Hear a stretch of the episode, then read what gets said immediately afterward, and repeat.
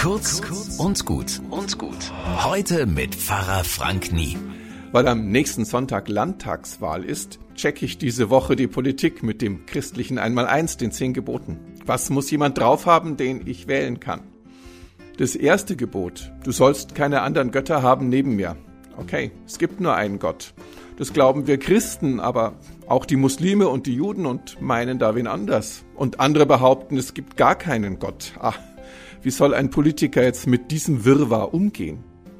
In unserem ersten Gebot steht etwas dazu, nämlich unser Gott ist ein Gott, der uns aus dem Sklavenhaus geführt hat, also in die Freiheit.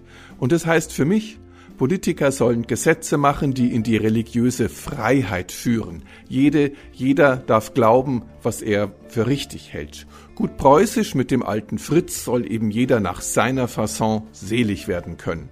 Und niemand darf wegen seines Glaubens benachteiligt werden. Weder eine Muslima noch eine Nonne. Beide erkennt man ja oft an einem Schleier. Und solange sie den freiwillig und gern tragen, geht das doch in Ordnung. Bis morgen.